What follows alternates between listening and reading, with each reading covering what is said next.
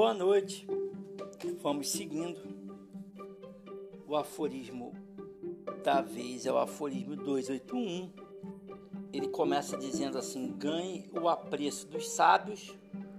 Então a sugestão do Baltazar Gracian é que você faça uma reflexão da sua vida no seguinte sentido: quem você anda, tendo em vista que a depender das suas companhias a sua vida vai para frente ou ela vai cada vez mais para trás, a tendência é a regressão. Esse é um ponto. E um outro ponto é quem valida as suas questões. Quem são? Quem é quem te dá os seus parâmetros? Ok? É isso. O aforismo 281, ele em resumo é isso. Aí ele vai dizer assim que Platão levou Aristóteles para é, aqui ó, e Platão levou Aristóteles para toda a sua escola. O judicioso Antígono reduziu todo o seu público a Zenão o que ele está dizendo? Que os grandes, os sábios, tinham pouquíssimas companhias, mas suas referências eram outros sábios, às vezes um sábio. Às vezes a sua companhia pode ser uma pessoa e ela já basta. Se for uma pessoa sábia, ela já basta. Então, às vezes a nossa vida ela não não vai para frente, ela não segue, não, não vai adiante, porque também a gente se relaciona com pessoas que não, não ajudam em nada.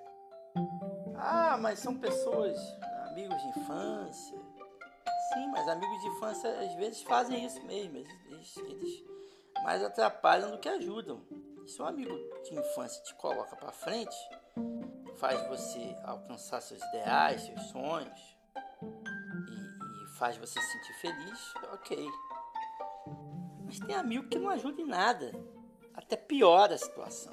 São má, más referências. É, ele vai dizer: o morno sim de uma pessoa verdadeiramente singular vale mais do que os aplausos da ralé.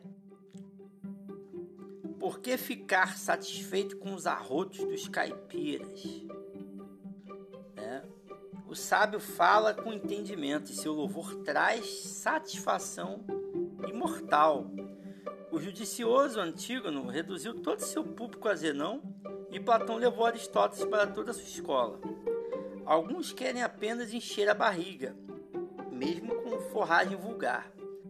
Até os soberanos precisam de gente para escrever sobre eles e temem mais suas canetas do que os pincéis do pintor de retratos.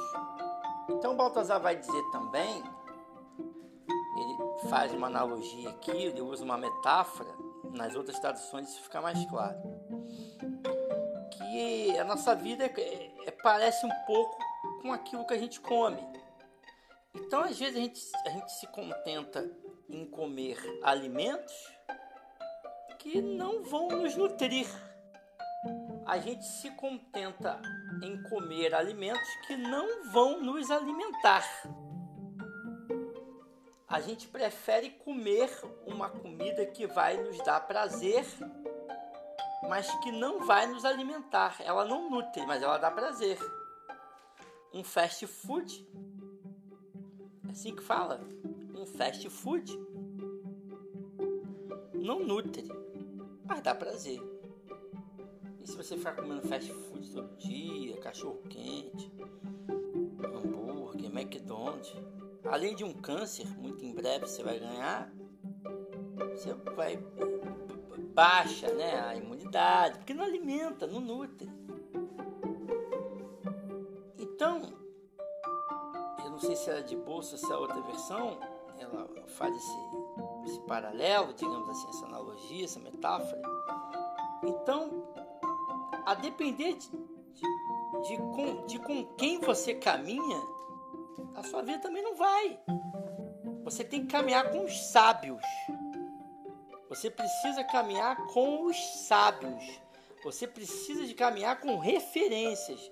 Você precisa caminhar com pessoas sábias, com pessoas que têm entendimento, que são é, é, é, é guiadas pela razão, pelo uso da razão, pela filosofia. Você tem que ser guiado por pessoas inteligentes, pessoas profundas, pessoas sábias. E não por pessoas que não, vão resolver. Fast food não, não resolve. Agora, legume resolve, verdura resolve, fruta resolve, exercício físico resolve. É o que o Michel de Montaigne, eu sempre vou lembrar aqui, até porque eu sou em boa parte montaigniano, ele vai dizer é, o, que, o que é bom pra gente não causa prazer.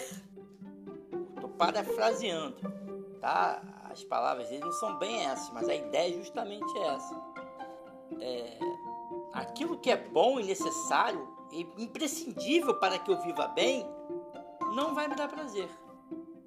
E aquilo que geralmente vai dar prazer, que vai me dar um imenso prazer, uma imensa alegria, muito provavelmente vai me fazer mal.